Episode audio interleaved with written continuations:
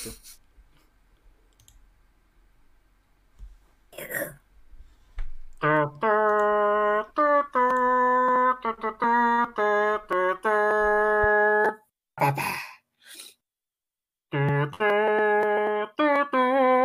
Esto es AV Club, una charla sobre el séptimo arte.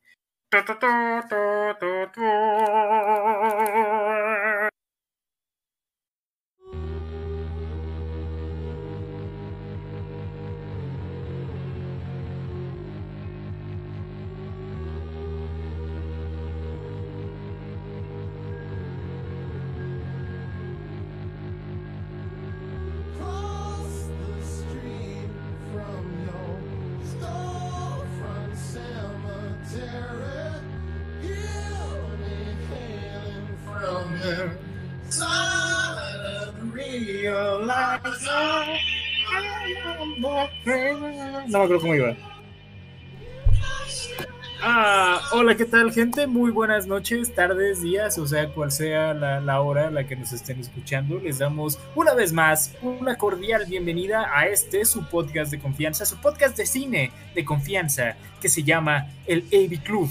Es, esta, esta es una, una charla sobre el séptimo arte, como, como ya venimos manejando eh, todas las semanas. Y pues bueno, aquí estoy yo, soy su anfitrión José Andrés Vadillo y me encuentro con mi coanfitrión. Eh, Sebastián Cedeño, a.k.a. el Cheva Cheva.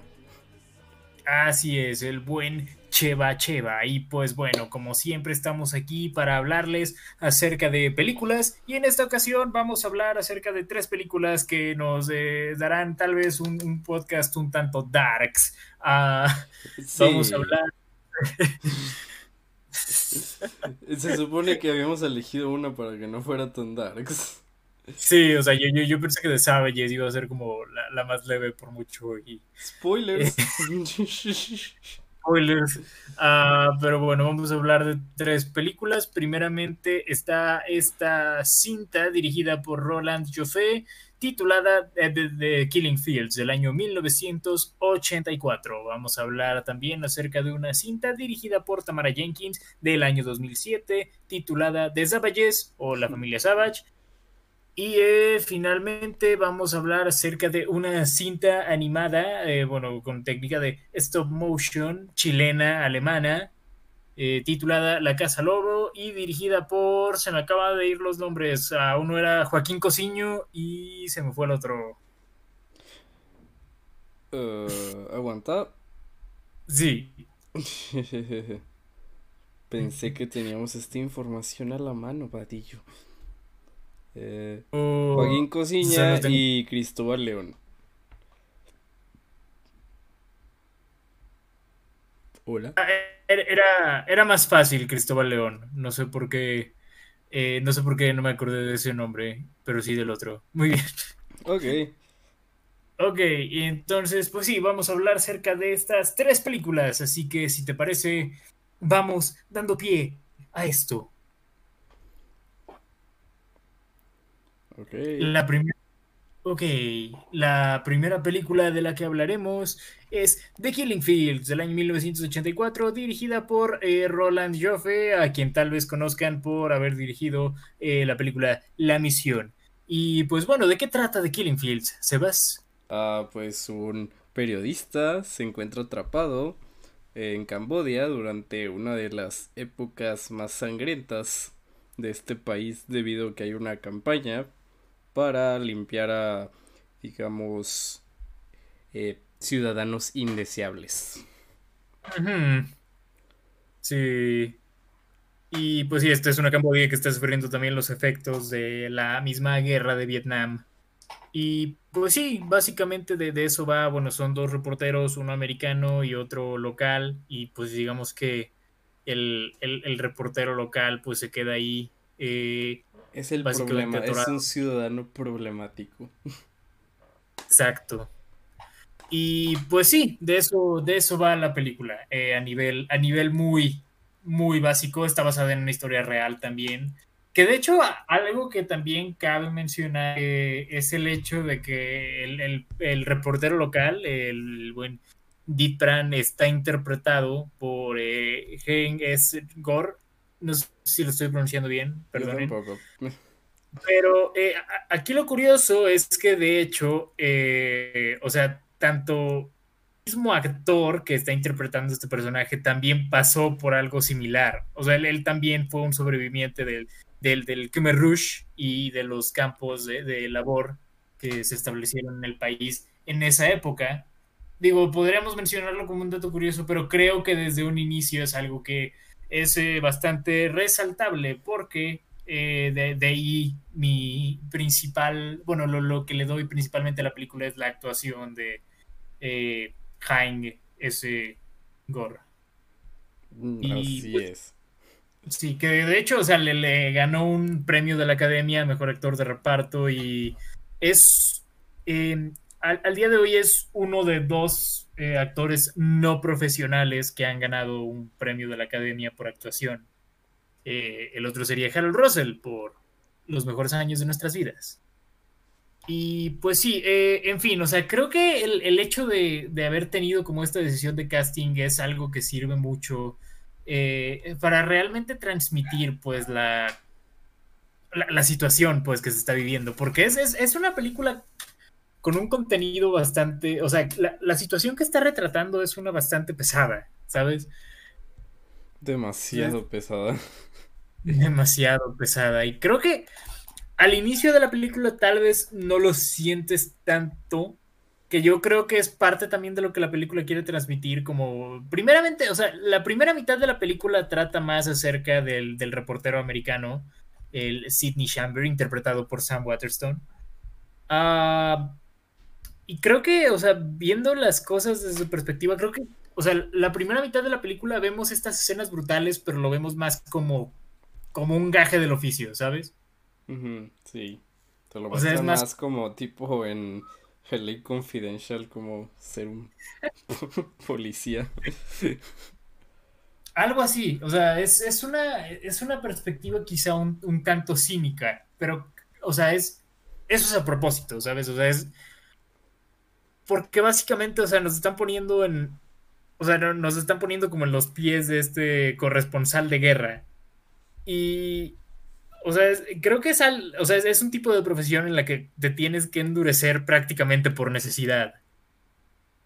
Y luego creo que tonalmente la película eso es lo que busca en la primera mitad. Ya en la segunda mitad, que es cuando seguimos al, a este Ditpran, eh, ahí es cuando ya, o sea, comienza, como ya, ya te empieza a pegar en un núcleo más emocional la película.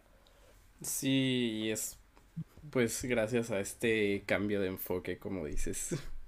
Sí, el cambio de enfoque, pero también, o sea, puedes ver un cambio en el personaje del reportero americano porque finalmente se está dejando afectar por la situación.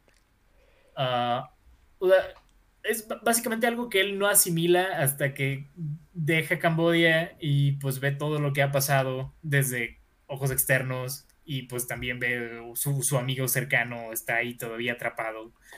Am, y sí, o sea, creo que me, me gusta mucho eso, o sea, me, me gusta mucho la manera en la que manejaron la, la situación, pues. Sí, Pero- es, es una manera en que creo que nunca había visto antes. Sí, exacto, o sea, es, es, es un enfoque que no se, que, que no se toma mucho en películas. Primeramente, o sea, creo que ver esta, este tipo de situaciones desde la perspectiva de los corresponsales de guerra es algo que no es tan común, siento yo. No, Ah, O sea, la, la única otra película en la que puedo pensar es esta, ¿cómo se llamaba esta? Una comedia con Tina Fey y Margot Robbie. Oh, eh, Whiskey Tango Foxtrot. Exacto, esa mera. Ah, sí, es... ¿has visto esa película? No sabía, yo también la vi. No, o sea, yo, yo no la vi, pero o sea, sé que trata de eso. Oh, yo la vi. em, No, no creo que se puede comparar con esta película fuera de eso. Sí, o sea, fu- fuera de ese nivel temático muy básico. Sí, es, no es una muy buena película, te voy a ser honesto. Me han dicho que no es muy buena. Pero sí. Sebas, ¿tú qué, qué opinas acerca de esta película? Mira, te voy a ser honesto, The Killing Fields es de esas películas que creo que agarran una temática que claramente tiene que ser contada. Y siento que lo hace muy bien hasta cierto punto. Ok. Creo Ah, que O sea, en todavía no, no quiero empezar a hablar de lo que no me gustó de tanto, pero pero te daré esto, como esta película em, es, es muy atrevida y digo, sé que la, la masacre en Cambodia fue hace ya muchos años, como ya no se siente tan, o sea, como el impacto que tiene esta película a lo mejor no, no va a ser tan grande como en la época en En que su- salió, en su momento. que, que estaba muy fresco, o sea, fue unos cuantos años después. La película salió en el 84 y los eventos que retratan son como del 73 al 79. Sí, no había pasado ni media década para cuando salió esta No. película. Entonces, la, la verdad es que admiro mucho eso y digo, creo que no sé si lo has notado, pero eh, me encantan las películas que retratan tragedias de una manera, ¿cómo decirlo? Como no tan glorificada, como no Sí. de aquí en, aquí en Estados Unidos somos los héroes. Porque sí, eh, esta es una perspectiva de la que la película se sale bastante. Sí, es, y eso, eso me gusta porque al inicio pensé que iba a ser esa perspectiva y luego la cambiaron. Sí. Igual, igual yo también, hon- honestamente, sí creí que la película me iba a defraudar un poco cuando empecé a verla, ¿sabes? Sí, yo también pensé que iba a ser de esas películas que en su momento fueron muy relevantes, pero como que en retrospectiva eh, no han envejecido también, no, pero creo que hasta Sí. cierto punto esta película envejeció muy bien. Sí, hay, hay algo de esta película que no envejeció bien y eso es eh, una escena con efectos especiales. A donde parece, eh, sí, sí, ya sé a qué escena te refieres. ¿A qué me refiero? Sí, sí, sí, Me- cuando me- sale que a alguien y Sí, como eso ni siquiera es CGI, eso... ¿Qué, qué, qué efecto sería eso? no sé, o sea, me, me recordó quizá a un video, a videos musicales de la época, no sé, como a- creo que me recordó un poco al, al video de Money for Nothing, pero o sea, las partes en las que está la banda tocando. Sí, sí, pa- parece algo sacado de algún videojuego de, Es, de es- 8 es- bits, no sé. es sangre que parece como 3D o, o- digo, como 2D más bien, 2D. Esa es la cosa, es sangre que parece 2D y puedes ver los píxeles de la sangre. Me, me- me pregunto si, si las audiencias en el 84 tenían esta misma queja. Em, sí, creo que inclusive para la época no se ve muy bien. No. Sí, creo que es como cuando intentas experimentar con tecnologías que todavía no están completas. Sí, no, o sea, digo, ese, o sea, nos estamos quejando de literalmente un, un o sea, un- un- una, literal como cinco segundos de la película, pero Sí, esa es la cosa, no, no dura nada, es... De hecho, cuando lo vi le tuve que regresar para ver si había... si... si no era mi imaginación. Y lo, lo, lo regresé como cuatro veces y hasta lo pausé y dije... Oh vaya, eso no debería ir ahí. sí, no, o sea, creo que ese, ese- fue un detalle, o sea, podría decirse que esa es mi mayor que, no es mi única queja con la Hasta película. me hizo preguntarme si acaso Ah. habrá una versión remasterizada entre comillas que, que haya salido en los noventas y eso se lo agregaron. Mira, no tengo idea, eh. O sea, la- no, no, no te podría decir bien. Yo, o sea, la, la edición que tengo en DVD, pues creo que fue lanzada como en los 2000 Ah, Sí, que haya pasado Sí. algo estilo a las precuelas de Star Wars. Digo, a las precuelas, a las a la trilogía original, perdón. sí, sí, sí, que, que le añadieron detalles de ahí CGI a, a lo baboso. Sí, que ya no hay manera de conseguir las las originales a menos que estés dispuesto a piratear. Maldición. Y me, me puedo imaginar a, Roland Joffé aplicando la George Lucas, ¿no? Ahí el, el vato como de, sí, sí, sí, sangre, pónganle sangre. Le faltó sangre. Le faltó sangre, póngale Lo sangre. cual se me hace raro porque los efectos prácticos de esta película son muy buenos. Sí, exacto. o sea, es, es- es- es una película que, que en ese aspecto no falla hasta ese punto. Sí, es. Aparte es una escena, ¿sabes? Como Ajá. destaca porque está muy fuera de lugar. Porque te hace O sea, cuestion- te hace cuestionarte como. Ok, claro que tenías el presupuesto para grabar esa escena, ¿no? sí. Eh, ¿por qué lo hicieron así? No sé, a lo mejor dijeron, ay, está muy violenta, mejor rebájala. Pu- Pudieron haber hecho un, un corte ya. O sea, se entendía. Sí, ¿Sabes? un corte que no se escuchara como un... No sé. Sí, O sea, y- no. Y otro corte al, al cuerpo tirado. una cosa así. O sea, incluso ni siquiera mostrar el cuerpo nomás. O sea, dejarlo a la imaginación. O sea, estamos haciendo todo este rant por, por, por, una, por, por una pequeñísima toma de cinco, de, de cinco segundos de la película. Quiero aclarar que cuando dije que hay cosas que no me gustan de esta película, no me refería a eso. No, o sea, ni yo, o sea, no es mi única queja con la película, pero sí es algo que fue muy desconcertante. Sí, es... Nunca había visto algo así. Por por eso destaca tanto, porque me hace, de nuevo me hace preguntarme, ¿quién puso eso ahí y dijo que era buena idea? ¿Sabes a qué me recordó también? Me, me recordó como a, a Hausu, ¿sabes? La, la diferencia es que, o sea, en, en Hausu estaba hecho adrede. Sí, en, en Hausu es, es parte del encanto de Hausu. Sí. O sea, lo, lo que hizo Hausu adrede, pero accidental. Sí, además, pues Hausu es una comedia negra.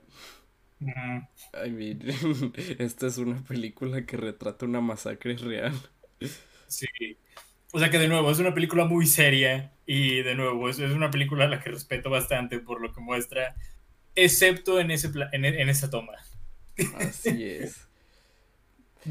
Mira, otra, pasando a otro tema, otra cosa que tengo que decir es que John Malkovich lleva 30 años teniendo la misma edad. Ya sé. Como Bueno, aquí la 50 años. Ya sé, no sé, yo, Malkovich siempre se ha visto así. O sea, la, la única diferencia es que tenía más pelo en ese entonces. Ah. Más pelo es un stretch. O sea, ahora está calvo. Eh, eh, también está calvo en esta película. O sea, está, no, no, en esta película no está calvo, está, eh, eh, está, o sea, se está quedando calvo, pero no está calvo todavía. Ubican a esos señores que literal nomás tienen cabello de los lados, ya no tienen nada arriba. Ese es John Malkovich en esta De- película. O sea, entonces todavía no estaba canoso, ¿sabes? O sea, Bueno, mínimo- Pero fuera del pelo sí se ve prácticamente igual. John Malkovich siempre se ha visto como un señor de 50 años. sí. Que digo, o sea, considerando la, la época en la que salió eh, esta cinta, realmente, o sea, cu- cuando, cu- cuando filmó la película, él, él apenas le estaba llegando a los 30, ¿sabes? Sí, es lo que estoy pensando.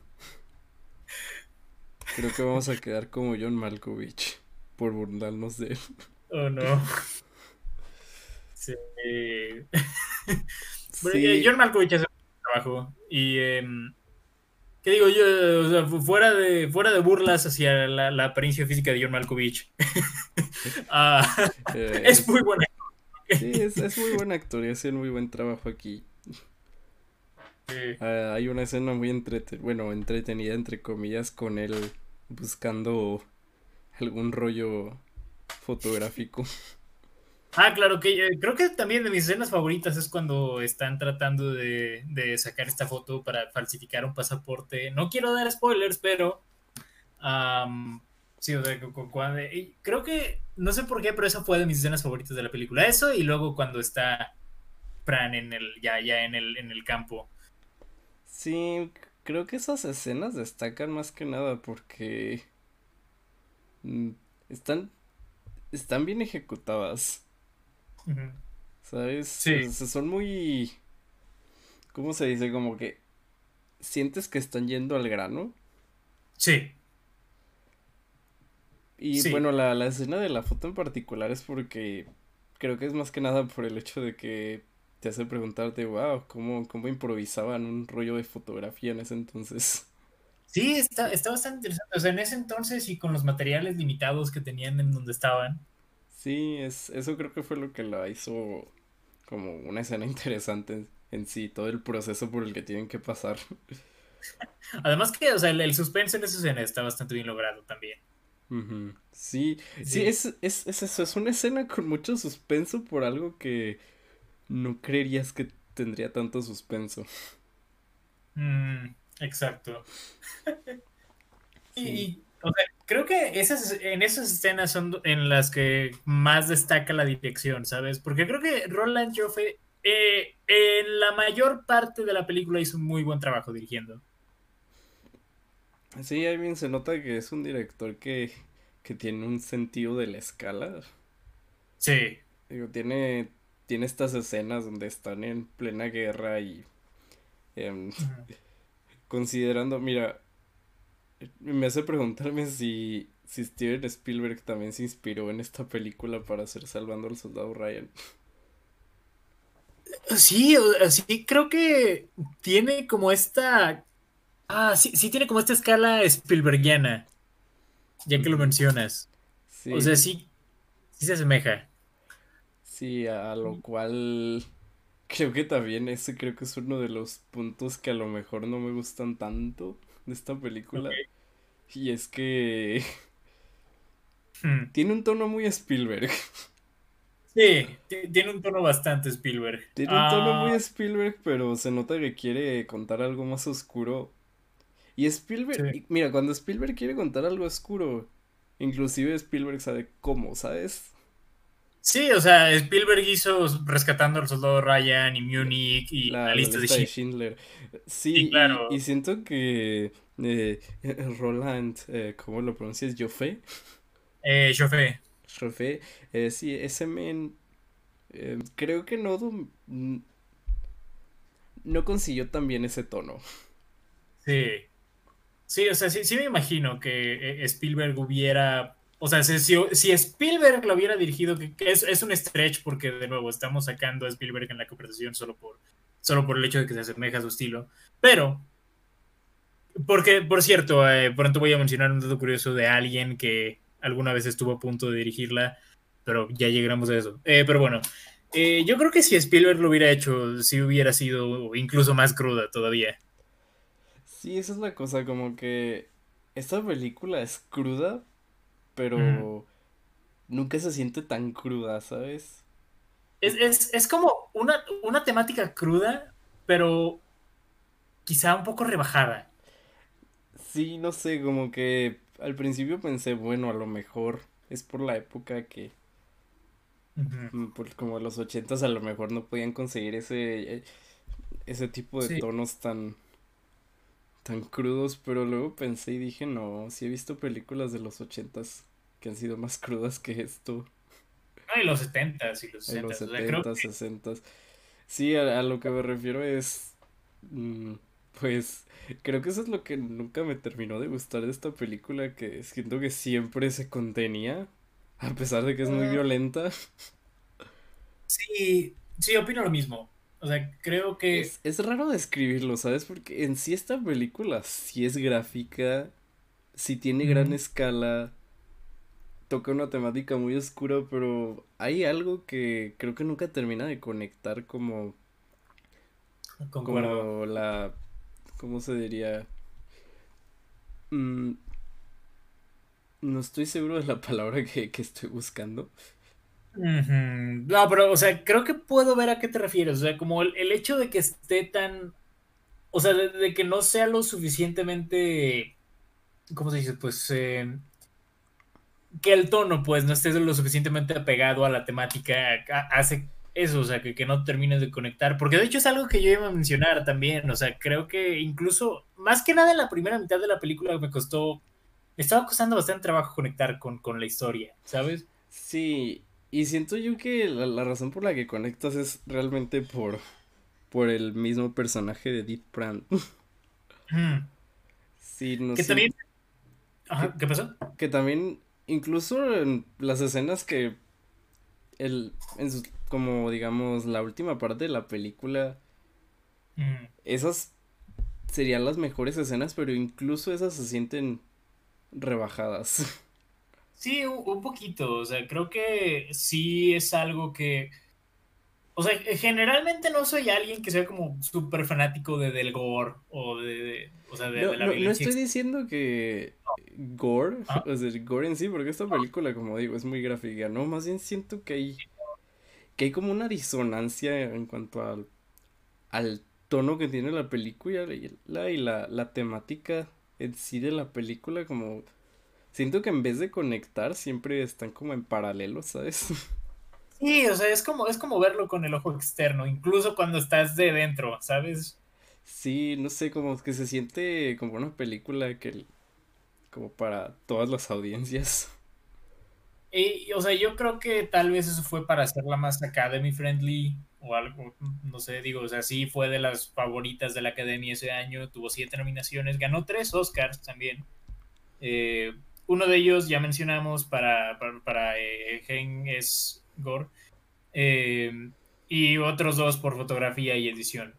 Que ahora, pasando a un aspecto más positivo de la película, la fotografía es muy buena. Ah, sí.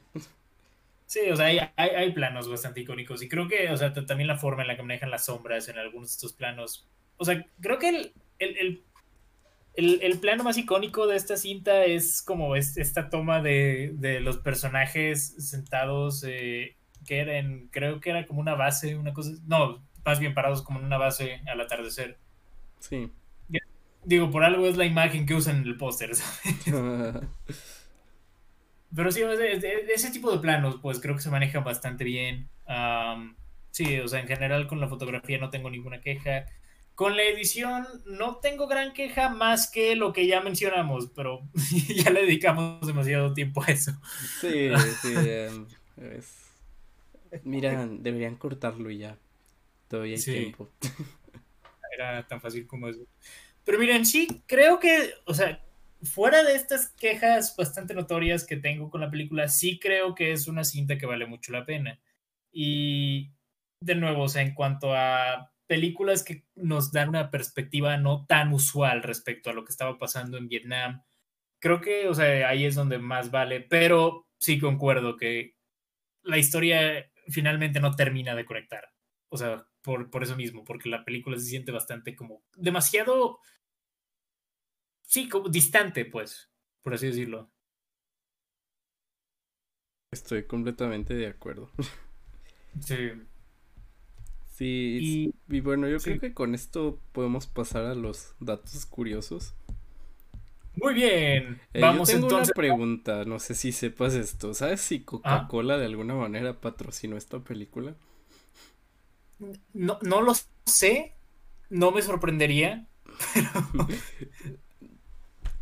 Hay, imagino que sí. hay un product placement muy, mu- muy obvio en esta película. Sí, sí, la verdad sí. Ah, sí me, sí, también me llamó bastante la atención, pero ah, imagino que sí. O sea, no me sorprendería, ¿sabes? Ah, sí. Pero bueno, vamos a datos curiosos. Hay muchos, diré unos cuantos nada más. Eh, primeramente, algo que cabe mencionar es que este fue el debut directorial de Roland Joffé. ¿Qué? Este fue el debut directorial de Roland Joffé. ¿Qué? ¿Se cortó? Imposible. Así es. Sí. Imagínate que este sea tu debut directorial. O sea, la verdad, sí, para, para estándares de debuts directoriales sí es otro rollo, pues. O sea, que te, te- hacer una producción de este calibre en, en tu primer filme está cañón. Ujú. Sí. Ah, pero bueno. eh, y bueno, empiezo con este dato más light porque hay algunos que se ponen mucho más dark. Entonces, Em, sí, Ah. considerando que tenemos una persona que vivió todas estas experiencias, o más bien similares. Sí, o sea, las vivió similares y, o sea, prácticamente, pues, sí, o sea, al mismo tiempo. De hecho, o sea, algo que también cabe mencionar es que eh, no, eh, Hein es Gore, estoy seguro de que lo he estado diciendo mal todo este tiempo, pero es dos años mayor que el personaje que interpreta. Oh, vaya. Bueno, era dos años mayor, porque ya tanto él como. eh, tanto él como. ah, co- como el Dit Pran de la vida real han fallecido. Aunque Gore falleció en circunstancias mucho más eh, brutales. O sea, él- él- a él lo asesinaron. Y. Sí. Pero. Ah, pero bueno. En la vida real, la, la esposa de Gore de- falleció durante el régimen del Khmer Rouge eh, debido a que tuvo, sufrió una hemorragia durante un parto y el bebé también murió. Eh, ella sabía que no podía contactar a su esposo, pues todos los doctores estaban siendo asesinados por el régimen, así que mantuvo eh, man- man- al mantener su silencio y pues morir en estas circunstancias, básicamente salvó la vida de su esposo. Sí, Ah. otra cosa que estoy leyendo es que eh, el verdadero Pran Ajá. eh, terminó volviéndose un fotógrafo celebrado para el New York Times sí, y murió en 2008 a causa de, de cáncer. cáncer. Ujú. Sí, sí, también había visto eso. Ay, sí está muy dark. Ujú, Sí. Pues, de lo que mencionas de la coca, pasando a algo mucho más light. am, la fábrica de coca en la película originalmente iba a ser una fábrica de Pepsi, pero Pepsi no quiso aparecer en la película. Oh, vaya. Sí. Y bueno, de lo que te iba a mencionar de, de que originalmente alguien, de que alguien más iba a dirigir la película, eh, ahora sí, Stanley Kubrick alguna vez consideró dirigir, bueno, filmar eh, The Killing Fields. Eh, Kubrick tenía, tenía notas, ¿no? Sí, Kubrick tenía notas y pues él mismo consideró el libro como poco cinemático. Sí, que digo, eh, no sé si sabías esto, pero dicen que eh, Kubrick tenía una secretaria Sí. que, que una vez dijo que cuando Kubrick no, eh, que Kubrick siempre decía que leía las primeras 50 páginas de un libro y si no lo convencía lo tiraba hacia una pared. Ok. Entonces que ella siempre escuchaba que golpes en la pared porque Kubrick leía mucho Sí. Y que un día dejó de escuchar golpes, subió para ver qué estaba pasando y Kubrick estaba leyendo El Resplandor. Mm. Da- Chale. dato curioso. Oye, esto, esto no lo sabía. Nice. Puede, puede que sea mentira, pero suena cool. Imagínate, imagínate una versión de esta película hecha por Kubrick. Si hubiera sido muy darks. Hubiera sido muy darks. Aunque bueno, quién sabe, digo, también fue en esta época cuando hizo eh, Cara de Guerra. Bueno, cara de guerra. A lo mejor por eso no lo considero. Sí. Aunque estamos. Tal aunque, vez. mira, Kubrick hizo Paths of Glory, así que creo que sí lo pudo haber hecho. Eh, lo pudo haber hecho, definitivamente. O sea, no, no estoy dudando de la capacidad de Kubrick. O sea, es Kubrick, por Dios. Um, pero bueno, ¿qué más podemos mencionar? De toda la gente real involucrada en la historia, el único de los participantes principales que se rehusó a colaborar en la realización de la película fue Al Rokov, quien fue interpretado en la cinta por John Malkovich. Mm, y hablando de John Malkovich, toda la toda la cinta que estuvo tomando durante la película, o sea, todas las fotografías, em, Sí. se fueron reales. así es. O sea, él sí estaba tomando fotos de verdad. Así es, era, era, había un rollo real en la cámara. de- Así es. Así es, ¿qué más, qué más, qué más? Eh, originalmente, de hecho, eh, Hein Gesengor eh, tampoco, bueno, él, él no quería estar involucrado en la realización de la película porque lo sentía demasiado crudo para él. Eh, y sin embargo, eh, pues Roland Joffé nomás no pudo encontrar a ningún otro actor de, de Cambodia para este rol, particularmente porque una de las políticas del Khmer Rouge era matar a todos los actores. Oh, Mm, sí. F. Pero bueno, F. al final, bueno, lo, no sé si ibas a terminar ese dato, pero al final sí terminó aceptando porque pensó que era su deber contar esta historia. Exacto. Sí. Es, es básicamente por la razón por la que lo terminó haciendo al final. Sí. Eh, también. Oh, perdón, ¿qué vas a decir? Vaya, un director consiguiendo actores eh, de, del verdadero lugar. Es, es algo que rara vez pasa. Sí, Muy rara vez. sí, como sí. me sorprende el hecho de que Yufei no se haya ido por la vía fácil y nomás agarrar a un actor que luciera como de Cambodia y ya. Sí, no, y aparte, o sea, considera, o sea, también el hecho de que todavía estaba bastante fresco este, pues, este suceso. O sea, ya dijimos, no había pasado ni, o sea, no había pasado ni una década. Sí. Sí. ¿Qué más podemos decir? Eh, hubieron, hu- hubieron tres actores que llegaron a eh, tener interés en el, en el rol principal de la cinta. Roy Scheider, Alan Arkin y Dustin Hoffman.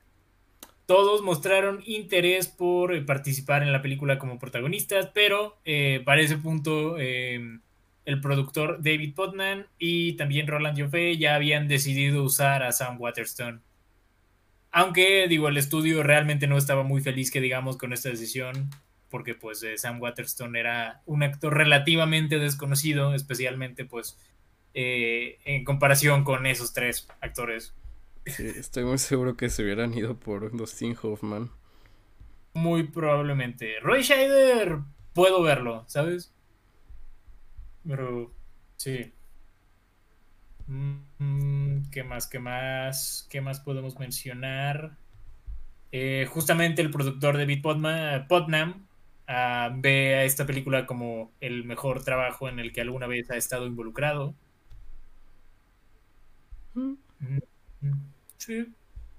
Y eh, también algo, algo que cabe mencionar es que también eh, uno de los actores secundarios de la cinta, este Spalding Gray, escribió un monólogo acerca de sus experiencias filmando esta película, lo cual luego fue convertido en una cinta documental dirigida por Jonathan Demme, titulada Swimming to Cambodia, una película que llevo tiempo queriendo ver, pero nunca he podido. No, ese dato no lo sabía.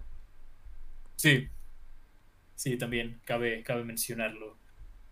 Y sí, ¿qué más? ¿Qué más? Em, hay, hay muchos datos de esta película, pero muchísimos.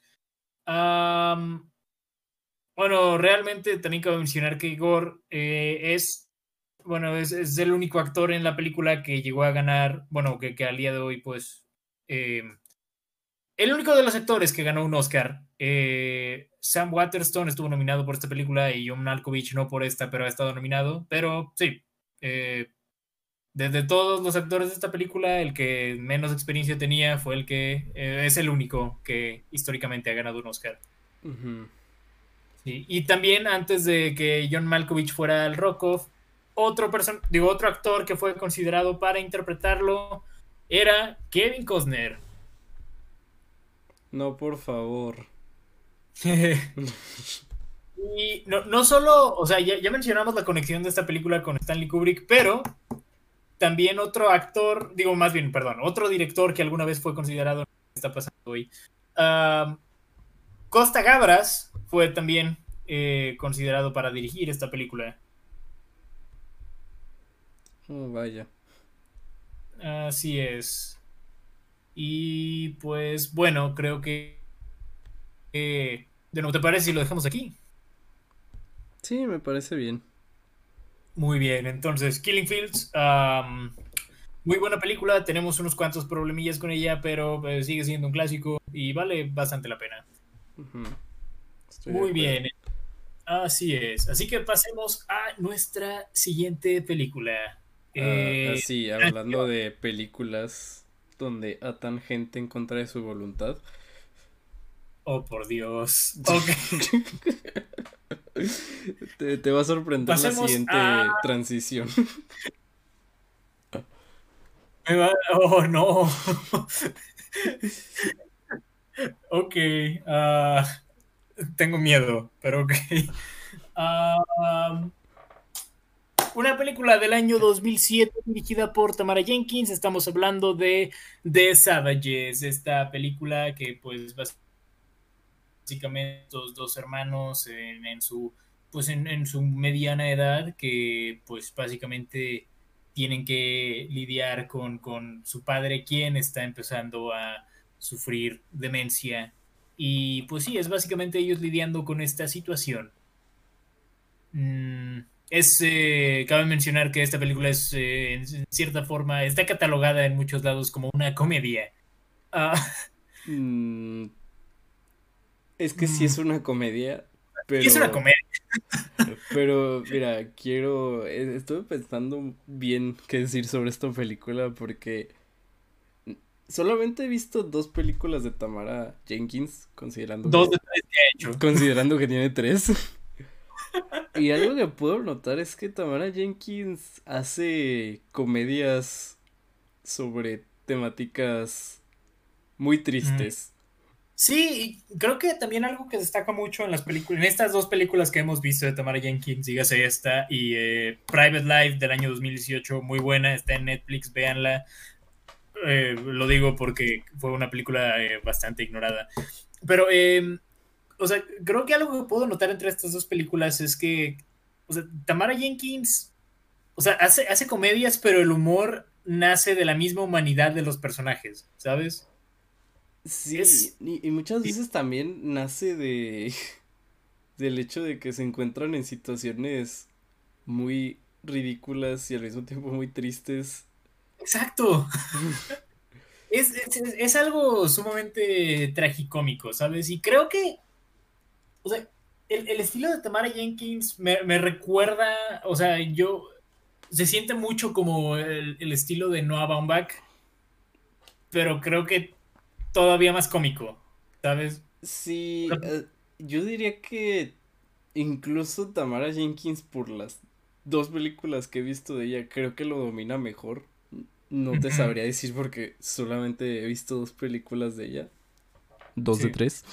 Eh, Dos, dos, tres.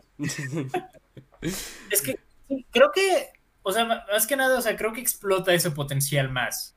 Sí, O sea, por- lo, explota hasta, hasta donde puede. Sí, hasta, hasta donde puede. Que incluso, te digo, o sea, yo creo que si tuviera que compararla direct- esta película directamente con una de Noah Baumbach, probablemente sería Squid and the Whale, yo creo, porque pues son contemporáneas. O sea, bueno, dos años de diferencia, pero pues también está el hecho de que ambas tienen escenas de familiares jugando tenis. Son películas muy blancas. Ah, Sí, también. Y, pero, o sea, de nuevo, definitivamente creo que y Tamara involucran Jenkins- mucho Nueva York, esa es otra cosa. Ah, también, sí, ambos son súper neoyorquinos. Ah, pero sí, o sea, creo que Tamara Jenkins es una directora más cómica, por así decirlo. O bueno, sus guiones son más cómicos que los de Noah Baumbach. Creo que ahí reside la principal diferencia. Y creo que, creo que es por eso que, que para mí un tono así funciona mejor que en la mayoría de las películas de Noah Baumbach. Y es que siento que Tamara Jenkins de cierta manera se toma menos en serio. Un poco, sí. ¿Qué digo? Sí. Sí tiene, sí tiene esto que creo que también lo tiene Baumbach y también lo digo, está mucho más escalado con, con Kaufman, algo de lo que ya hablamos hace un par de semanas. Y Ah. también me había pensado en Kaufman, pero Kaufman ya podemos estar de acuerdo que ya está en otro nivel, ¿no? Kaufman es- está en otro plano completamente, pero algo que creo que tiene en común con, con estos dos es que también suele meter muchas como referencias eh, literarias. y, eh, o sea, creo que sus películas tratan acerca de gente muy culta.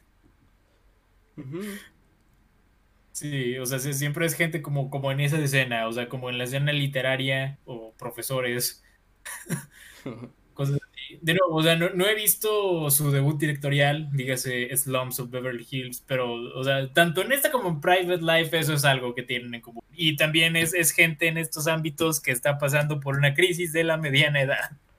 Sí, Sí. y- y puedes a- añadir el, digamos, relaciones disfuncionales a la mezcla. Sí, ta- tanto, tanto de manera romántica como familiares. Así es. Y que creo que también es algo que Tamara Jenkins hace muy bien, eh, retratar el, el drama familiar de una manera muy humana. Ah, Sí, O sea, había, es- había, había momentos en que sentías que estos personajes se iban a matar entre sí y había otros en que genuinamente sentías que, que había como es, ese amor eh, fraternal entre ambos. exacto. Creo que, o sea, más que nada, creo que Tamara Jenkins es alguien que a nivel guion logra, logra capturar la humanidad de una gran manera, ¿sabes? O sea, de una manera que, que, director, que otros directores, o sea, como, como Noah Baumbach, por ejemplo, lo saben hacer muy bien. Que de nuevo, o sea, creo que en, en lo que busca hacer Tamara Jenkins, tal vez incluso lo hace mejor que Noah Baumbach. Sí, mira, y, y creo que no, no voy a decir nada de nuevo, mamá, perdón. Em, Lo, lo respetamos también bastante. Y lo- lo lo- respeto, solamente que hay veces en que Noah Baumbach em, tiene la cabeza dentro de su propio trasero. Un poquito. Sí, sí, ¿sabes? Em, y creo que Tamara Jenkins no comete ese pecado Exacto. y por algo... Como el, el punto que quiero hacer es que muchas veces los personajes de Noah Baumbach sí tienen esa humanidad, pero hay veces en que se sienten como muy artificiales en el sentido de que se sienten como escritos por una persona que se cree muy lista. Sí, Y Tamara que- Jenkins no comete ese pecado nunca, a pesar de que los personajes en, su- en sus películas son muy listos. Sí, exacto. O sea, creo que Jenkins es. Es más natural con sus películas, creo yo. O sea, co- con, sus diálogos, con las interacciones entre los personajes. Eh, pero aquí hay una excepción a la regla, creo. Y, la- o sea, en cuanto a Noah Baumbach, la excepción se llama tal vez eh, Marriage Story. Aunque, bueno, sí, sí pasa un poquito. Pero. Sí em, pasa un poquito, porque de nuevo no Baumbach, pero sí estoy de acuerdo que es como la que me- mejor ha logrado es eso que es- no Baumbach siempre ha querido hacer. Sí, pero eh, regresemos a Tamara Jenkins. Es, es una lástima que Tamara Jenkins no sea más activa de lo que es. Ah, En Porque mi creo que- corazón, creo que Tamara Jenkins, mi corazón quiere creer que Tamara Jenkins se toma ocho años para escribir cada guion. sí, no, es que de hecho, de hecho sí, o sea, Tam- Tamara Jenkins ha, ha dicho que hace eso intencionalmente, o sea, se toma su tiempo para que salga bien, o sea, y creo que es algo que ella ha relacionado con una cuestión de género, o sea, creo que dice que, o sea, según lo que alguna vez llegué a ver, estoy buscando sus palabras exactas para no citarla mal. Eh, ok, aquí dice que, eh, o sea, realmente las, las directoras eh, mujeres eh, exitosas no producen películas al mismo ritmo que sus, que sus contrapartes masculinas, debido a que, según ella, es algo sistémico. Tiene que ser sistémico. Hay algo en el agua. O sea, básicamente se está tomando su tiempo de manera, pues, o sea, de manera intencional. ¿Qué digo? O sea, prefiero, prefiero eso, o sea, prefiero tener una, una película excelente por década que, que cinco mediocres en ese mismo tiempo, ¿sabes? Eh, así que sí, o sea, por, por más que me gustaría que Tamara Jenkins fuera más activa, eh, o sea, puedo ver por qué lo hace. Y pues está bien. Pero, ¿qué, qué te iba a decir de esto? Ah, sí, eh, creo que Tamara Jenkins es alguien que suele ser muy como, incluso en esta conversación de mujeres directoras, suele, suele ser bastante, bastante olvidada en esa misma conversación, creo yo.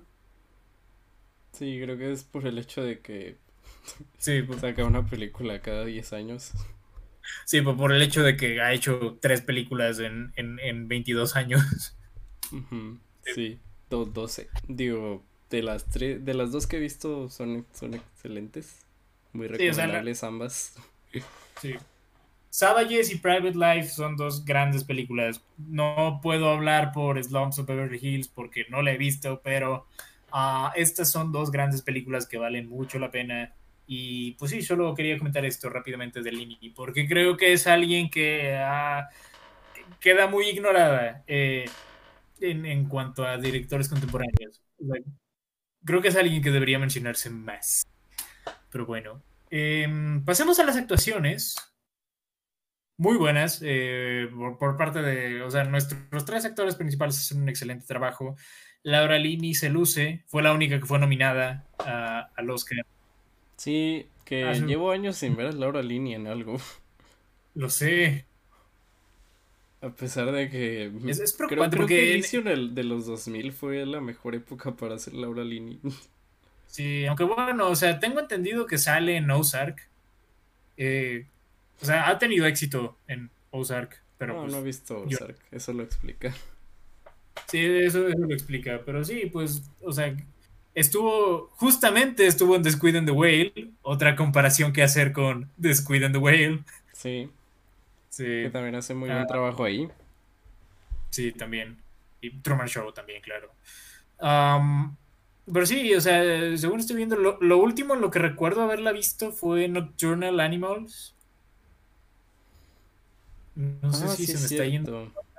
¿Sí, Sí. salió en No- Nocturnal Animals? Sí, sale en Nocturnal Animals. Oh, ta- también recuerdo que salió la, la última película de La Ah. Purga. Ah, ¿en serio? Sí. Obviamente Ah, la no- desperdician. Sí, claro. Es la purga. Desperdician todo, hasta su propia premisa. Sí, eh, aparte es la peor de las cuatro que han salido. Y Oh, eso es decir mucho. Sí, pero sí. Aunque bueno, de, de hecho, o sea, la aparición de Laura Linney en, en Nocturnal Animals fue más, como, mucho más corta, pues. Pero sí, ahí estuvo. E- ese mismo año estuvo en Soli también. Y en, en la, la de las Tortugas Ninja, la 2. Ah, sí, es cierto. Sí vi esa película, lo creas o no. Bueno, yo, yo no la vi, pero Eh, no está tan ten- mala tenía ganas, como- nomás porque salía Sheamus. no, no está tan mala como esperarías, pero no está buena. Eh, era de imaginarse, me han dicho que es mejor que la primera. Eso no es muy difícil. Sí, no. Pero bueno, nos estamos desviando mucho. Laura Linney se luce mucho, yo creo que posiblemente el mejor trabajo de toda su carrera. De todo Sí. lo que la he visto, por lo menos. Sí, yo, yo he visto sus tres actuaciones del Oscar y esta es la mejor. Uh, sí. Ah, ¿quién más? O sea, digo, mencionamos Laura Linney, pues también hay que mencionar a uno de los mejores actores de, de- de esa generación, dígase Philip Seymour Hoffman, Descanse en paz. Que Ah. curiosamente hace poquito hablamos de la última película de Charlie Kaufman y comparamos a Jesse Plemons con... Con, con Philip Seymour Hoffman. Ujú. De, de ese tamaño, o sea, de Philip Seymour Hoffman dejó un, un hueco demasiado grande eh, en el mundo de la actuación. O sea, que creo que es, es- es una muerte que seis años después sigue costando trabajo asimilar. Ujú. Porque eh, Philip Seymour Hoffman era un talento como muy pocos. Es de mis actores favoritos de toda la vida. Eh, y pues sí, o sea, es, es, es uno de esos actores, pues, que podía interpretar a, a quien fuera y se la creías.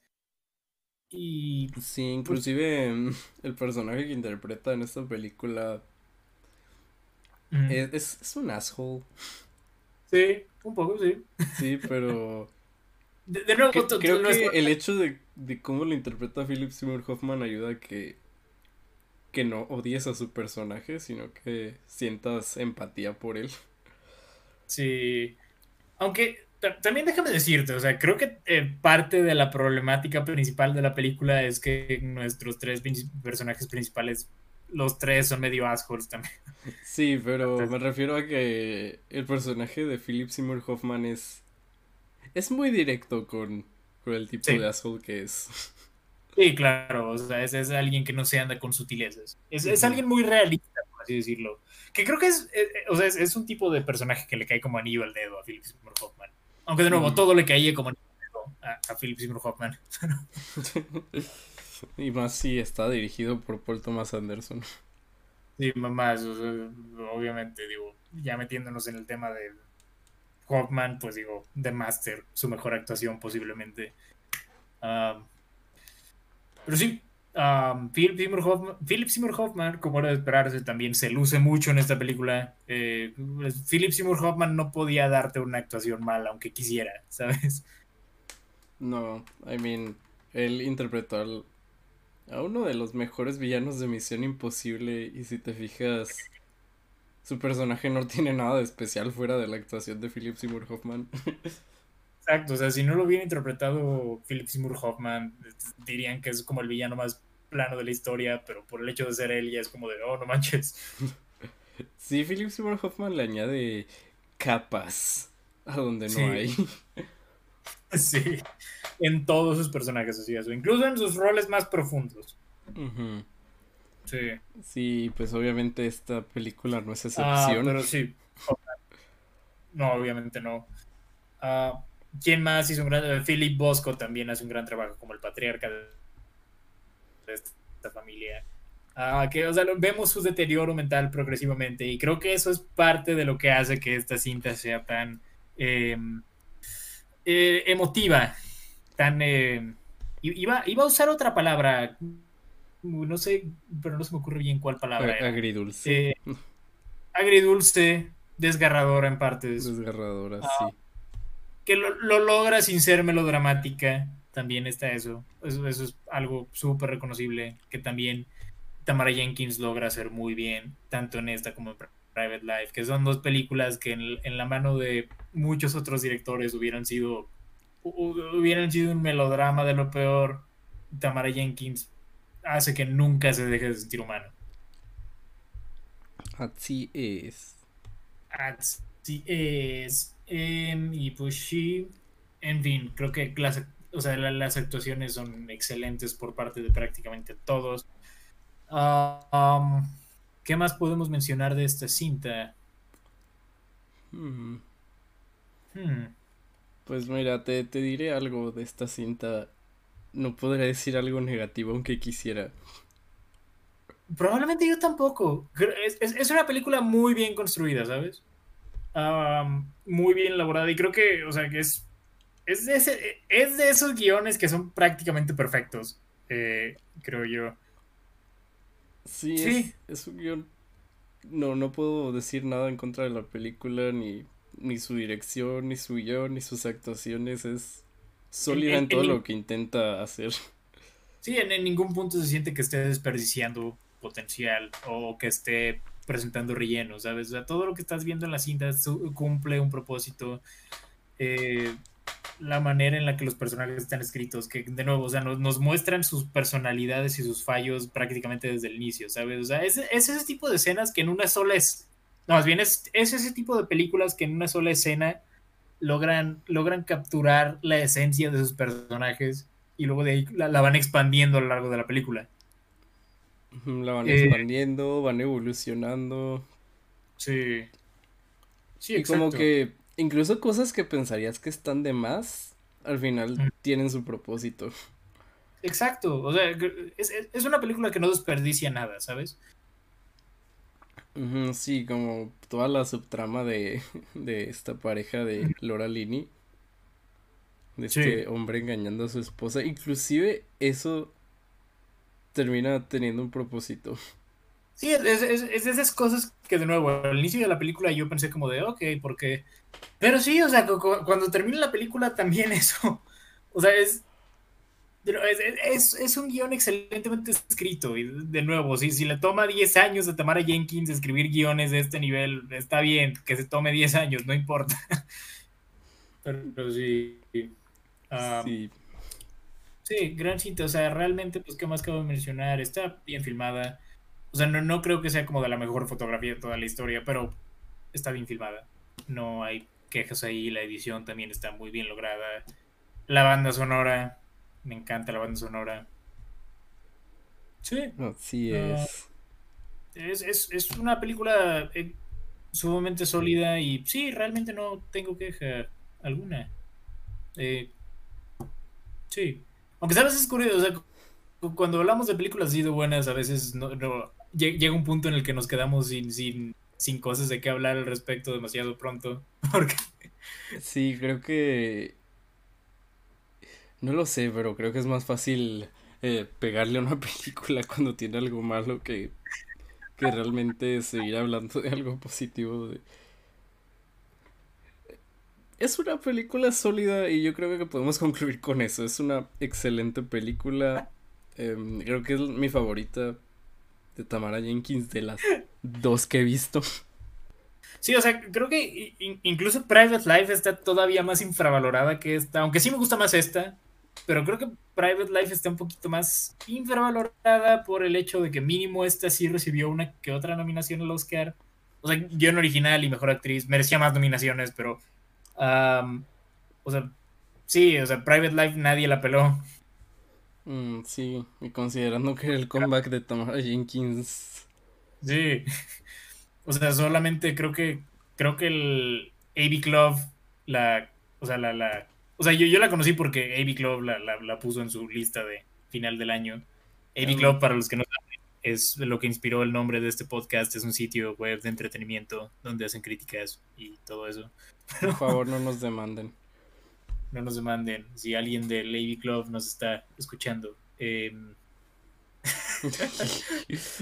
pero, ¿sabes? En, en- en tres años haciendo este podcast, creo que es la primera vez que, que menciono eso. Ah, sí. De hecho, había mucha gente que se confundía por el nombre. Sí, eh, de, de ahí, o sea, de ahí surge el nombre. Y de nuevo, o sea, si estás escuchando este episodio y no has escuchado ninguno otro, eh, tuviste suerte.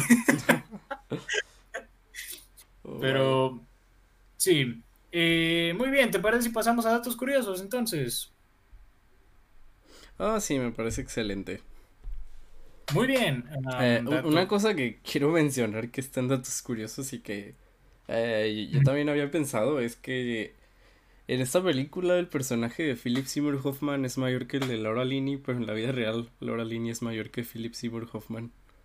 Sí, también eso me llamaba la atención un poquito. Es, es, es curioso cuando pasan ese tipo de cosas. Aparte, o sea, cuando mencionan que Philip Seymour Hoffman tenía como, o sea, que, que su personaje tiene como 43 años, aunque en realidad, en la vida real, Philip Seymour Hoffman todavía no pegaba el, el cuarentazo. Eh, pero Sí. lo, lo hicieron ver de 40. Sí, Lisandro, sí. Philip Seymour Hoffman, al igual que John Malkovich, es alguien que siempre se ha visto mayor de lo que es. No, eh, hubo una época extraña en que Philip Seymour Hoffman se veía muy joven Ah, ¿sabes qué? Sí, eh, Y luego- lo dicho. y luego metió el clutch y se empezó a ver muy viejo. Sí, en, en los 2000 se empezó a ver bastante viejo. En Pero Boogie, sí, no, en Boogie Nights se veía bastante joven. En, en Capote todavía se veía bastante joven. sí, en Big Lebowski se veía muy joven también. Sí. Olvídalo, retiro lo dicho. Ah, no, pero sí, eh, sí, sí, sí da el gatazo. Sí da el gatazo en esta película. Así es. Así es. En un punto de la cinta, John le dice a Wendy, no estamos en una obra de Sam Shepard. Y en el año 2000, Phim- Philip Seymour Hoffman eh, coestelarizó en una obra en Broadway, en True West, escrita por Sam Shepard. Oh, vaya. Oh, vaya. Eh, originalmente la directora Tamara Jenkins había contactado a Carter Burwell para hacer el score de la película, pero Carter ya estaba haciendo el score de No Country for Old Men, así que se rehusó, pero le recomendó eh, a Jenkins eh, que, que contratara a Stephen Trask. Ah, ¿Qué más podemos mencionar? Mm, Esta es una de dos películas del año 2007 en la que, eh, bueno, trataba de Philip Seymour Hoffman y problemas con hermanos. Eh, la otra vendría siendo Antes que el diablo sepa que has muerto. Vaya. Sí.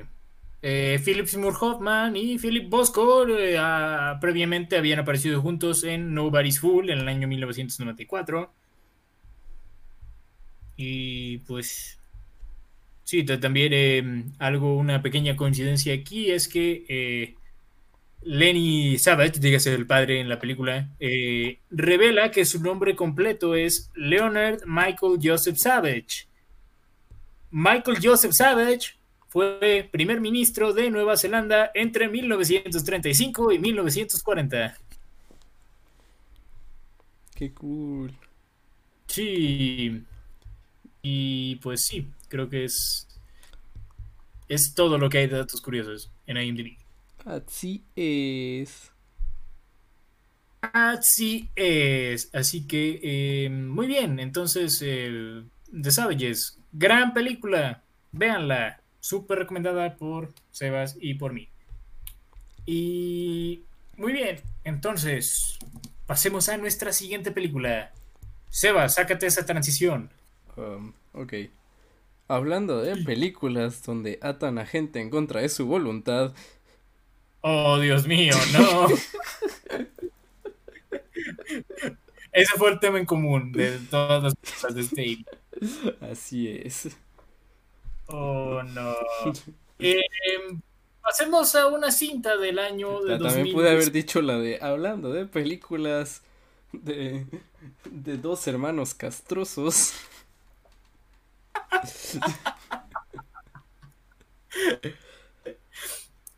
Esta película del año 2018 titulada La Casa Lobo, dirigida por Cristóbal León y Joaquín Cosiña. Y ahora sí me acordé de los nombres. Y pues sí, esta es una cinta animada en la técnica de stop motion. Y pues bueno, ¿de qué, de qué trata? ¿De qué trata La Casa Lobo, Sebas? Um, se trata, en términos generales, de una mujer alemana Sí. que se refugia en una casa al sur de Chile para escapar de, de las colonias alemanas. Sí, básicamente. Eh, a a nivel muy básico, eh, de nuevo, esta, esta película es todo un trip, déjame decirte. Esta Ah. película es, es lo que se define como poco convencional. Definitivamente, es, eh, es, es una película muy extraña eh, en cuanto a la manera en la que está hecha, porque creo que implementa la, el stop motion en una manera que pocas veces he visto. Que, o sea, es, es como, es como si la película se estuviera haciendo enfrente de ti. Sí. E incluso está raro porque no solamente emplea el, el stop motion de figuras 3D, también hace una combinación de, de varios Sí. estilos de stop motion.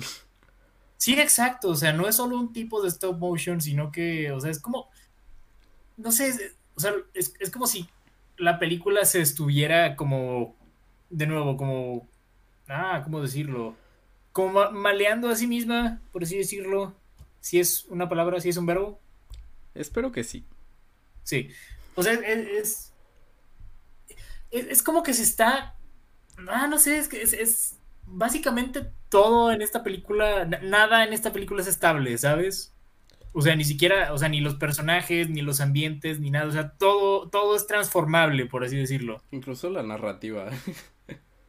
Incluso la narrativa es, es, es, es una película, así como tú dices, es la, la mera definición de una cinta poco convencional. Y pues sí, creo que, o sea, es, es lo que lo primero que se menciona de la película, porque sí, eso es lo más destacable. Es, eh, es, es, es una cinta muy extraña y creo que es, es un estilo que me recuerda a cosas muy distintas. Bueno, no sé, o sea, primera instancia creo que a lo que más me recuerda, siento yo, es a el estilo, de- se me acaba de ir el nombre, pero, o sea, de, de los videos de Don't Hug Me, I'm Scared, iba a mencionar a, a los realizadores de eso. Por eso Oh, acordé. ya. O sea, me- me recuerda mucho a ese estilo, como a Don't Hug Me, I'm Scared, porque no, no solo en eso, sino porque aparte de que es, es una película que incluso cuando no está pasando nada, eh, se- el, el mismo estilo visual se vuelve un tanto perturbador, por así decirlo. Sí, e- esa es la definición de esta película. Perturbadora. Como cuando leí la descripción de esta película, em, eh, la clasifican como un horror y drama. Ajá. Y la cosa de esta película es que el horror viene de de todos los aspectos visuales que tiene. Sí, exacto. O sea, el, el- el horror llega de, pues, de, de- de la misma presentación visual. O sea, y eso que ni siquiera te muestran algo demasiado gráfico, ¿sabes? No tiene jump scares, no tiene cosas tan gráficas, es más que nada la presentación que tiene. Es muy tétrica, incluso cuando no está pasando nada tétrico. Es más como este ambiente que la película establece. O sea, es, y es, es algo que se complementa mucho en el estilo visual y luego la banda sonora también lo, lo incrementa un montón. Sí, Ah, y no solamente el diseño sonoro. El diseño sonoro es buenísimo, pero sí, em, es, es algo, o sea, es, es perturbadora, pero no por las razones que creerías, ¿sabes? sí, sí es, es difícil de explicar, como que toda la ambientación es, es bastante creepy. Porque esta película toma completamente lugar dentro de una casa. Sí. Y algo que me sorprendió bastante fue que realmente la cámara se mueve, se va moviendo alrededor de la casa, ¿no? Pero inclusive no, no de la casa, inclusive de un cuarto. De un, pero sí, o- y aparte, o sea, se, se vuelve mucho más diverso eh, visualmente por el hecho de que, como ya mencionamos, o sea, es, es como que la, la película se está como, se está trans, no, más bien la, perdón, la casa se está transformando, ¿sabes? Es, Sí, y tiene como este estilo tan irregular en cuanto a, como, mm, en cuanto a su presentación, pero como que eso le da, aparte que añade a ese tono tétrico, también le da s- cierto estilo sí, único a la animación en esta película. sí. Mira, llegué a ver, bueno, una, una crítica de esta película, de, de nuevo, la citaría directamente, pero ya no sé dónde la vi. Eh, pero básicamente se describía esta, o sea, esta película como una pesadilla siendo plasmada, ¿sabes? Sí, es, es, esto es esto, es una pesadilla, ¿sabes? Como cuando Ah, acabas de verla, sabes que fue, fue perturbador, pero no recuerdas exactamente, no ¿por recuerdas con claridad los hechos. Ah, aca- acabo, acabo de encontrarla. Fue una crítica realizada por el periódico El País que justamente la describió como La Casa Lobo o cómo animar una pesadilla. Sí, es Pues lo más cercano a una pesadilla. Sí, exacto. O sea, creo que es, más que nada lo que se busca transmitir. Como to- toda esta película estás como en este estado somnoliento, por así decirlo. Y em, algo que estoy viendo, o sea, de nuevo, no me he informado tanto al respecto, pero em, de hecho está, está inspirada en, en sucesos que ocurrieron en un asentamiento chileno fundado en el 61 por un nazi. Mm, vaya, eso no lo sabía. Sí, eh, fue, fue un lugar donde un ex militar nazi, eh, Paul Schaefer, instaló una microdictadura donde eh, pues hubo mucho abuso infantil, por así decirlo. Hubieron muchas atrocidades. y pues sí, o sea, realmente fue de aquí que se inspiraron los sucesos de esta película. ¿Sabes? O sea, fue como, o sea, no, no es, no es algo como directo. O sea, no, no es, no es algo que se esté mostrando de manera directa en la No, película, esta pero película de hecho es muy metafórica. sí, es, es demasiado metafórica. Sí, lo cual añade a su parte poco convencional. Eh, nunca se menciona directamente un, una colonia nazi. No, o sea, de hecho, o sea, yo, yo había leído poquito de esto antes de ver la película y yo creí que lo iban a tratar de manera más directa. No, esta película se va por esa ruta de em, como cuento de los hermanos Grimm. Sí, exacto. Eh, ¿qué digo? O sea, yo creo que funciona mejor y de hecho también la hace mucho más accesible. La hace mucho más perturbadora. Pero sí, es perturbadora, o sea, saberlo lo hace mucho más perturbadora todavía. Um, Incluso em, si te la tomas literal, creo que es muy perturbadora. sí, sí, también, o sea, sí, sí concuerdo. Pero, eh, o sea, algo extraño es que de hecho esta película está clasificada, está clasificada A, ¿sabes? a, a pesar de que, o sea, aquí en México, a pesar de que en Chile sí está para mayores de 14 años, eh, sí, aquí en México le pusieron clasificación A. Te quedas como de, ok, o sea, supongo que es porque no sale nada explícito, o sea, no hay ni nada, o sea, todo es muy abstracto. Es Pero no sé, e- Es que esta, esa es la cosa con esta película, o sea, yo me imagino que cuando hacen estos ratings han de tener como alguna lista, ¿no? De checkmarks, ¿no? De, ah, tiene, no sé, tiene drogas, dicen groserías, hay desnudos, ajá, y que van llenando y con eso van decidiendo el, el rating. Esta película no llena nada de eso, No, o sea, es la cosa, es, es una pero película si se lo muestras a un niño, Sí, sí va a tener pesadillas. o sea, yo, yo no hubiera podido con, con esta película en mi infancia. No, sí, siento que recomendar esta película para niños no, No, no es, No es- lo- no es, nuevo- no es buena idea. no. Ah, de nuevo, es, es una película muy perturbadora, pero no, no porque, o sea, m- más que nada porque su estilo visual es muy perturbador. Y, o sea, y también, pues toda la banda sonora y todo, toda esta ambientación, eh, pues sí, to- toda esta ambientación sonora lo, lo hace ver como, pues sí, como que estás viviendo dentro de una pesadilla. Sí, como, eh, no sé, piensa en algo de tu infancia como tipo Coraje el perro cobarde. Algo así, o sea, es, es algo así, pero todavía mucho más visualmente menos atractivo, ¿sabes? Sí, a lo que me refiero es que Coraje el perro cobarde tenía capítulos donde ese tipo de, de imágenes sí. eh, eh, existían y son esos capítulos que nunca se te olvidan. Imagínate eso, pero toda la película. Sí. Básicamente, un poco. Y pues sí, creo que es, de nuevo, es, algo muy admirable y no estoy completamente seguro de esto, pero de lo que estuve checando de los realizadores, creo que este es su primer largometraje. Tienen varios cortos, pero largo es el primero. Y pues sí, creo que se, nota que es algo en lo que se esforzaron mucho.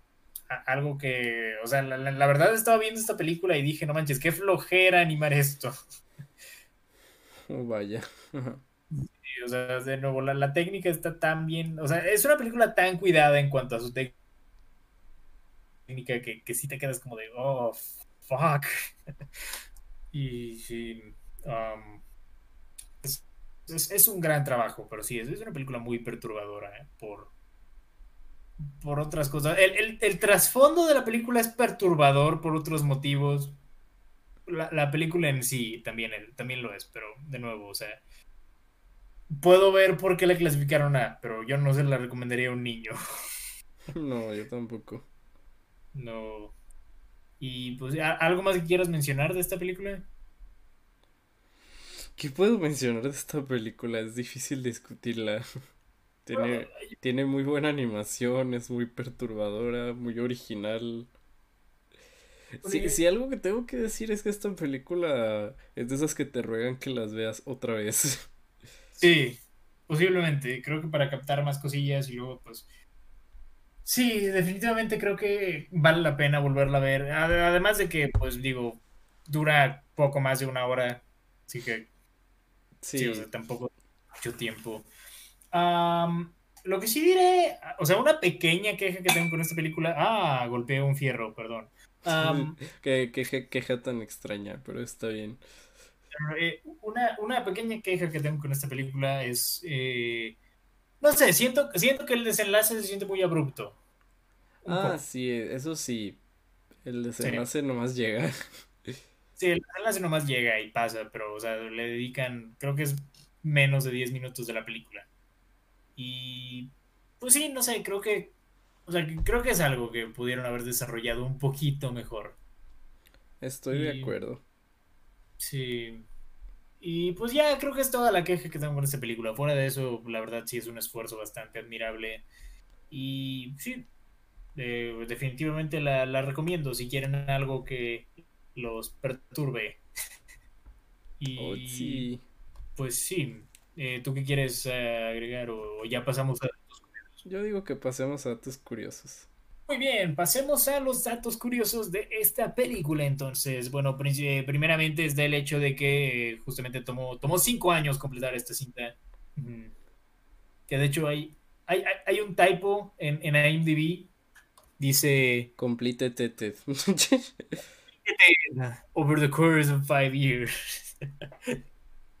Pero sí. Ah, también eh, algo que cabe mencionar es que los sets de esta película fueron construidos en tamaño humano real y pasaron a ser exhibidos en varias locaciones en distintos países durante el proceso de producción. ¿Qué qué? Así es. Tiene Oh, sentido. Oh, vaya. Vi- Viendo la película, o sea, sí, sí, me hace sentido. Sí, me hace sentido. Me hace sentido, pero me da mucho, o sea, me da todavía más flojera pensar en la producción de esta cinta. Y eh, un dato no tan relevante, pero aquí está. eh, Joaquín Cosiña tuvo un bebé durante la producción de esta cinta. No es relevante, pero IMDb lo menciona. Nice. Qué- Nice. qué bueno. Nice. Y pues bueno, eso fue todo por La Casa Lobo. De nuevo, una, una cinta eh, bastante interesante, sin duda. Y de nuevo, si quieren ver algo diferente, eh, algo diferente en el ámbito de animación también, pues eh, La Casa Lobo es muy recomendable. Y pues bueno, ¿te parece entonces si pasamos a calificar estas cintas? Ok. Muy bien, entonces empezamos con The Killing Fields. ¿Cuánto le das a The Killing Fields, Sebas? Eh, le doy un 8. De nuevo, muy, muy buena, pero está esa disonancia de tono que no me convence. Sí, de nuevo, o sea, creo que hu- hubiera sido mucho más, pudo haber sido mucho más potente de lo que fue. Ah, de cualquier manera, es, es un 9 para mí.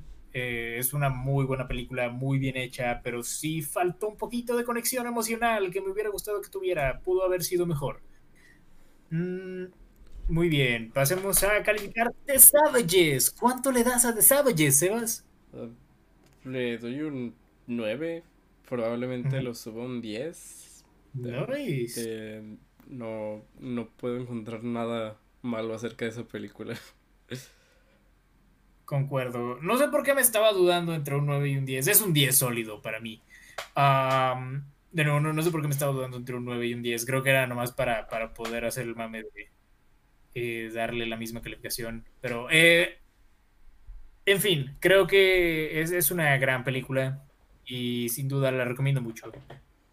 Eh, me encanta. Y de nuevo, vean, vean también Private Life. Tamara Jenkins es una muy buena directora y con muy pocos trabajos ha, ha- ha logrado hacer lo, lo que muchos otros directores eh, podrían envidiar. Eh, muchos otros directores bastante más activos también. Eh, y bueno, pasemos a calificar La Casa Lobo. ¿Cuánto le das, Sebas? Un 8 de 10. Ok. Es un, es un trabajo excelente. No sé si algún día lo subo un 9, pero eh, es, es una pesadilla. En el mejor sí. de los sentidos. Eh, es, es una pesadilla y es algo muy único. Para mí es un 9, eh, definitivamente, algo que vale mucho la pena. De nuevo, me estaba dudando entre darle un 9 o un 10 a The Savages, nomás para poder decir que le di la misma calificación a las tres películas, pero no, la verdad es que The Savages sí ameritaba ese 10. Oh, Ah. sí. Oh, sí, y pues bueno, pero sí, eh, La Casa Lobo, muy buena película, véanla de nuevo, no es, no es bonita, pero vale la pena. Así es.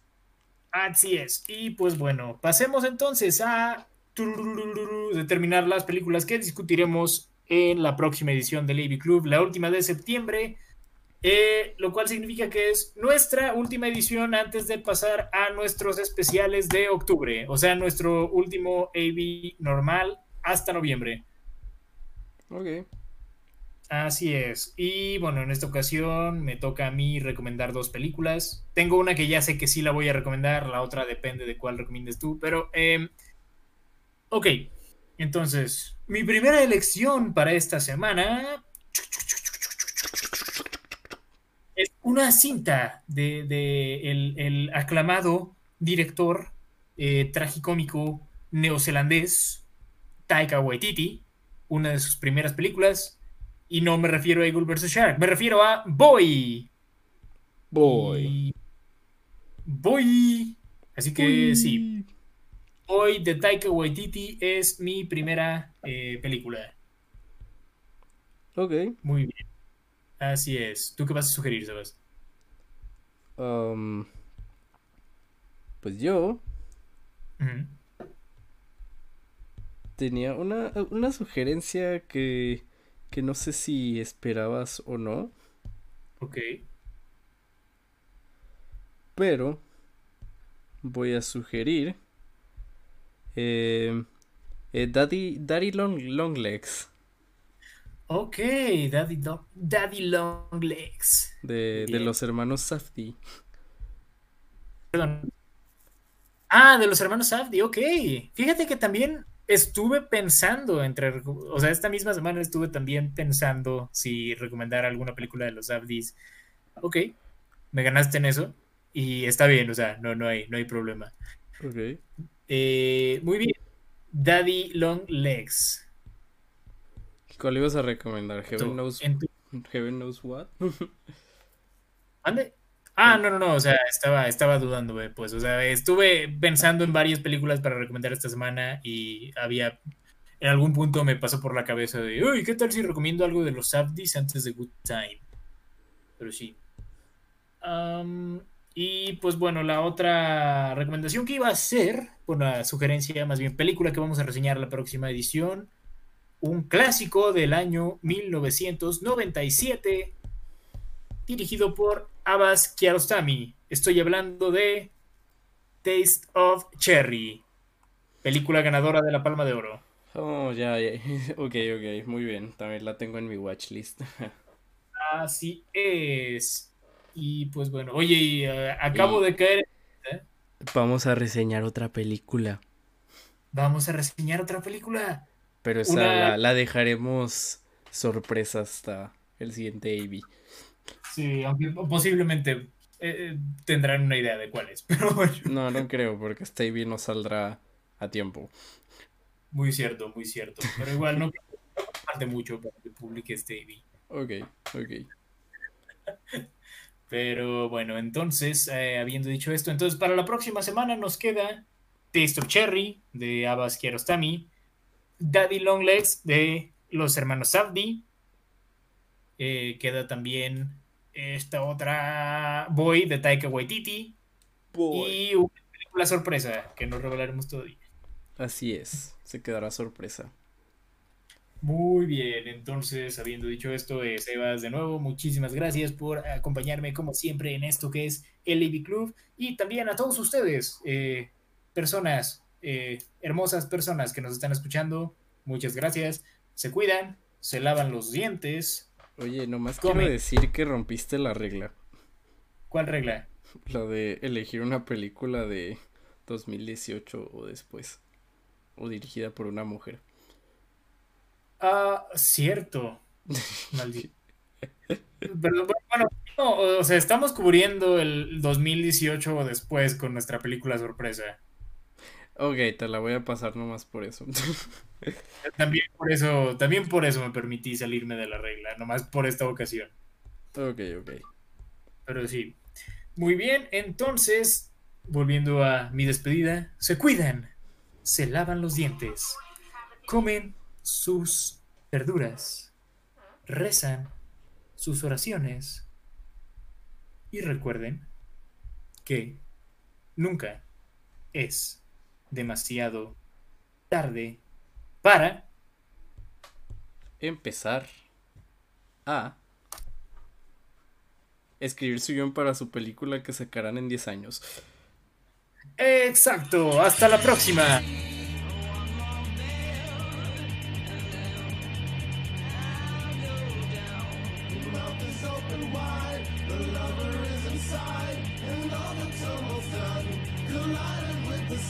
Esto fue AV Club.